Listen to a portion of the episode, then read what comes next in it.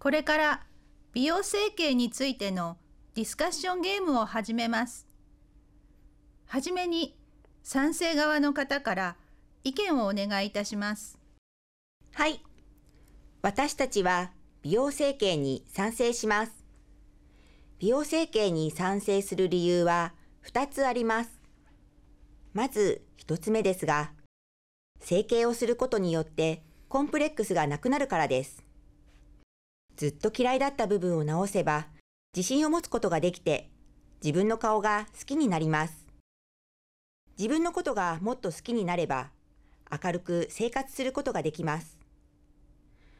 二つ目の理由は面接などに有利だからです。第一印象はとても大切です。特に就職の面接などで第一印象が良ければ希望の仕事をすることができるかもしれません。以上の理由から私たちは美容整形に賛成します。以上です。では反対側の方、質問はありませんか？はい。あの、先ほどずっと嫌いだった部分を直せば自信を持つことができるとおっしゃいましたが、本当ですか？はい、そうです。こちらの資料をご覧ください。美容整形をする理由で最も多いのは自己満足のためです。嫌いな部分を直して自分に満足すれば自信を持てます。あの、自己満自己満足です。自分に満足することです。あ、ありがとうございます。その自己満足のために美容整形をするということですが、自分だけが良ければいいという考え方は勝手だと思いませんか？また美容整形にはたくさんのお金がかかりますからお金のある人だけが自己満足のために美容整形をして自分に自信を持てるようになるというのは不平等な考え方だと思います。自分の責任で自己満足のためにお金を使うのは不平等な考え方だとは思いません。化粧品を買ったりヘアカラーをしたりするのと同じだと思います。そうでしょうか。化粧をしたりヘアカラーをしたりするのは簡単に元に戻すことができますが美容整形は一度したら簡単には元に戻せません。自己満足のためなのでそれは自己責任ですありがとうございましたでは次の質問ですが先ほど面接などに有利だとおっしゃいましたが本当でしょうか？面接では話の内容の方が大切なのではないでしょうか？例えば、韓国では外見が特に重要です。面接などの前に親に勧められて美容整形をする人もいます。中身も大切ですが、外見で印象が悪くなったら損だと思います。そうでしょうか。外見が大切だというのは中身を大切にしていないことになると思います。人間は外見より中身の方が大切です。採用する企業の方もいくら綺麗でも中身がない人を採用するということはないと思います。それなら結局は美容整形をしてもしなくても同じだと思いますがいかがでしょうか？こちらの本によると面接時に第一印象が非常に大切と答えている人事担当者は20%にも上っています。話をする前からいい印象を与えられるなら、美容整形をして外見をきれいにするのは就職活動にも役に立つと思います。わかりました。質問は以上です。それでは次に反対側の方から意見をお願いいたします。はい。私たちは美容整形に反対します。特に顔の骨を削るなどのような大きな手術をする美容整形には反対です。美容整形に反対する理由は2つあります。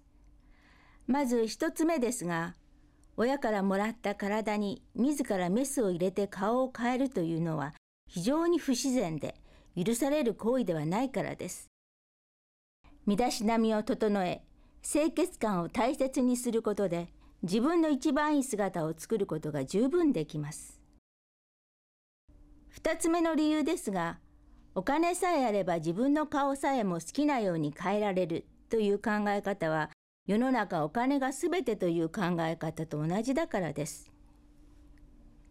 美容整形には非常にたくさんのお金が必要です。自分の顔が嫌いだから理想の顔になりたいと思った時、お金がある人は思い通りに変えられるけれど、お金のない人は我慢しなければならないというのは、お金があるかないかということで全てが決まる世界であるということと同じです。お金がなくても将来に目標を持って毎日生き生きと過ごしていればいい顔になります。いい生き方をするように努力をすれば心の中から外見も変わってくるのです。その努力をしないでお金で解決しようとするのは人間としての堕落だと思います。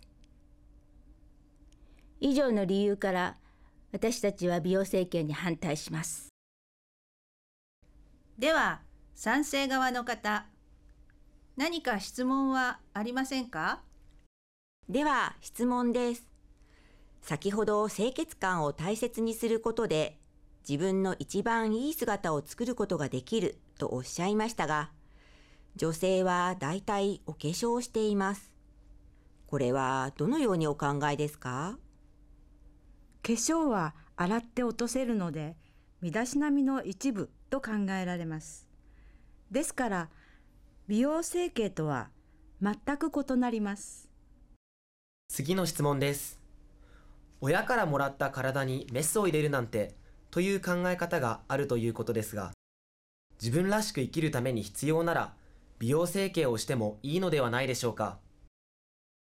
自分らしく生きるのであれば、自分の姿を受け入れて、不自然な手術をしないで、努力して生きていくべきだと思います。それでは、賛成側の方、反対側の方、時間になりましたので、この辺りでよろしいでしょうか。では、審判の方、勝敗を決めてください。両チームともお疲れ様でした。とてもいい議論だったと思います。賛成側は実際の資料を出して分かりやすい説明をしていたところが良かったです。反対側は努力をして普通に生活することの大切さを分かりやすく説明できてよかったです。どちらもとても良かったのですが審判で話し合った結果勝ったのは反対側です。両チームとも本当にお疲れ様でした。